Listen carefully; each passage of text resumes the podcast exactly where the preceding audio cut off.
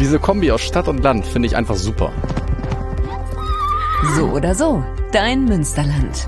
Der Podcast über das gute Leben in der schönsten Region Deutschlands. Präsentiert von Münsterland e.V. Heute geht es nach Bocholt. Wir besuchen das Textilwerk. Das war ein Vorschlag von Albrecht Liesmann aus Rede. Das Textilwerk ist für mich immer eine Reise in die Vergangenheit. Ich kenne die Textilbetriebe, die im Textilwerk abgebildet werden, schon seit Anfang der 50er Jahre. Ich habe ähm, meinen Schulweg in der Grundschule in den Textilbetrieben des Ostens gehabt, bin nachmittags dann immer an den offenen Türen vorbeigelaufen, habe die Maschinen gehört, habe den Geruch der Öle und der Garne gehabt und wenn ich ins Textilwerk gehe, habe ich ja genau das, was ich vor 60 Jahren gehabt habe. Wenn man das nachempfinden will, was die früheren Generationen gemacht haben, dann muss man ins Textilwerk gehen.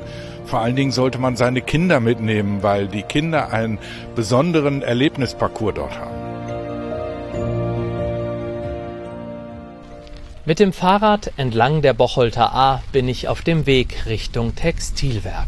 Das erste Highlight ist die historische Baumwollweberei aus den 1910, 1920er Jahren. Ein mit roten Ziegelsteinen gebautes Fabrikgebäude. Dort befinden sich 30 noch funktionierende Webstühle. Sie zeigen eindrucksvoll, wie Textil entsteht, verspricht Museumsleiter Hermann Steenkamp bei der Begrüßung.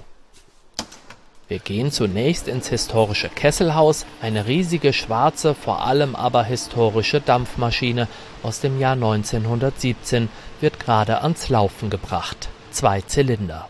Die früher eine Weberei in Borken betrieben hat, Jetzt wird sie elektrisch gezogen und dadurch können wir sie eben allen Besucherinnen und Besuchern jederzeit vorführen. Der akustische Eindruck war früher nicht anders. Wir haben gerade nur das Rollen der Lager und das Klackern der Ventile gehört.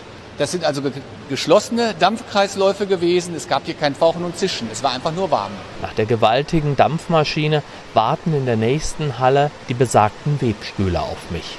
Wir schauen uns jetzt mal den Produktionsbereich also unsere sogenannte Achterreihe, acht ähnliche Webstühle der Zeit um 1900, 1910. Das ist der VW-Käfer der Baumwollindustrie gewesen, die also ähm, einfache Massenware in 80 cm, 90 cm Breite produziert haben.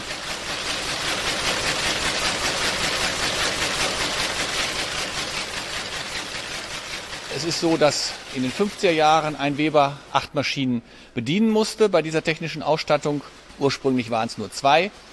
Wenn sechs Maschinen laufen, kann man sich noch unterhalten und erklären. Wenn acht laufen, ist es schon so laut, dass es nicht mehr möglich ist. Eine kleine Weberei hatte 80 Webstühle, eine große 800. Dann hat man die Dimensionen, die Realitäten, kann man sich sehr gut vorstellen. Hier wird deutlich, wie sich die Textilproduktion verändert hat. Dann auch relativ neue Maschinen werden von ausgebildeten Webern angeschmissen keine offenen Zahnräder mehr. Ich habe keinen Schlagmechanismus. Was ich noch habe, ist im hinteren Teil eine sogenannte Webkette. Das sind die losen aufgewickelten Fäden. Wir gehen ins Kontor. Hier hatte die Buchhaltung ihren Arbeitsplatz. Alte Möbel und ein alter Tresor sorgen dafür, dass ich mir immer noch wie in einer anderen Zeit vorkomme. Und ich frage mich, wieso das Münsterland eigentlich so eine bewegte Textilgeschichte hat. Das sind zwei Aspekte. Zum einen ist das natürlich eine alte Textilregion gewesen, äh, schon im Mittelalter. Also Leinen, Leineweberei spielt hier eine Rolle. Gibt es also angestammte Textilproduktion. Und dann kommt dann in der Neuzeit hinzu, das ist immer Hinterland gewesen. Hinterland von den Niederlanden, aber auch aus deutscher Perspektive, jetzt vom Ruhrgebiet aus gesehen. Äh, immer Niedriglohngebiet, zum Teil sehr, sehr starkes Niedriglohngebiet. Das ist im Grunde genommen der ferne Osten des 19. Jahrhunderts gewesen. Und deswegen hat sich Textilproduktion hier äh, halten können, ist angesiedelt worden, ist ausgebaut worden. Wir verlassen die Weberei und ein neu angelegter Spielplatz sticht in mein Auge. Ein Spielplatz mit thematischen Spielgeräten, die alle Bezug haben zu Textilindustrie, zu Technik. Wir sehen da die ja ausgerollte Laufbahn mit, mit Hügeln in rot-weißer Farbe, die also aus, äh, aus Garnspulen ausläuft und damit im Grunde genommen Ach, wunderbar, wie die entlang rennen. Ne? Die Herstellung von Webketten symbolisiert. Also rot und weiß könnte man sich als Fäden vorstellen mit den Kletterturm, acht Meter hoch mit äh, textilem Netzwerk, äh, eine Schaukel als Webschützen und so weiter und so fort. Dem fünfjährigen Jonas, er schlägt gerade ein Eis aus dem Museumskiosk, gefällt es auf jeden Fall. Ich bin gerannt, ich bin den Parcours gelaufen, ich bin geklettert und das war toll. Wir nehmen Kurs auf die Spinnerei, das zweite Gebäude des Textilwerkes, auch in Rot. Der Eingang und der Eingangsbereich sind modern, einen gläsernen Aufzug gibt es und in der unteren Ebene sind auf 600 Quadratmetern unterschiedliche Ausstellungen zu bestaunen. Hier in diesem Gebäude wird die spannende Mischung aus historischem Baustil und modernen Akzenten deutlich. In den Räumen der Schwerpunktausstellung Die Macher und die Spinnerei faszinieren mich die vielen Stahlstützen, die die Decke tragen. Industriegeschichtlicher Charme pur. Inhaltlich geht es in der Ausstellung um den Prozess der Baumwollspinnerei, die 60 Jahre hier in dieser alten Fabrik gelebt wurde. Unheimlich viele spannende Sachen sind hier hinter Vitrinen. Auswahl von Heimtextilien und Werbemitteln, wo es dann um den Handel, um den Verkauf, um den Vertrieb geht. Das ist ja der zentrale Punkt. Hin ja zu Maschinen, die eigentlich ja laut, staubig und groß sind, die wir uns aus nächster Nähe anschauen, zum Beispiel eine Ringspinnmaschine. Uns war es ganz wichtig, die industrielle Dimension zu zeigen. Wir haben hier eine Originalmaschine aus den 20er Jahren in der Länge von 13 Metern. Ursprünglich war sie 15 Meter. So muss man sich den gesamten Saal zugestellt vorstellen mit diesen großen Maschinen, die den ganzen Tag über später auch im Zweischichtensystem Garne produziert haben. Wie sie funktioniert, zeigt anschaulich ein Bildschirmterminal. Hier gibt es auch historische Filmaufnahmen zu bewundern. Ohnehin setzt Steenkamp auf Digitales. Es gibt zum Beispiel einen großen Tisch-Touchscreen. Und auch für Kids gibt es immer wieder spielerische Erklärvideos. Der Museumsleiter erklärt mir, dass es wichtig sei, die Thematik niederschwellig zu behandeln.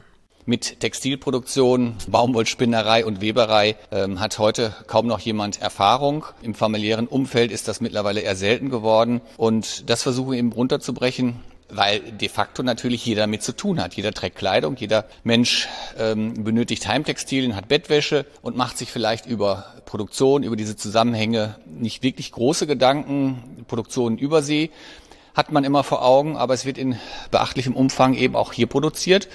Und da geht es um Technik, da geht es um Produktionsbedingungen, um das soziale Umfeld. Völlig beeindruckt von so vielen tollen Sachen will ich meinen Besuch eigentlich beenden. Aber Steenkamp, der seit 1999 Museumsleiter ist, hat noch einen grünenden Abschluss für mich. Er geht mit mir in die oberste Etage, in die Sky Lounge.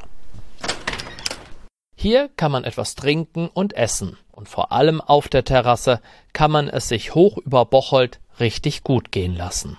In Bocholt scheint ja immer die Sonne. Ich nutze jede Gelegenheit, hier auch Mittagspause zu machen und da die paar Minuten in die Sonne zu gucken oder auch bei gemischtem Wetter auf das Areal. Das ist schon eine tolle Situation. Das Textilwerk in Bocholt. Wer es besucht, wird sagen, es war so oder so ein abwechslungsreicher Tag im Münsterland. Mehr über die aktuelle Folge und das gute Leben im Münsterland findest du auf münsterland.com/podcast und überall, wo es Podcasts gibt. So oder so, dein Münsterland.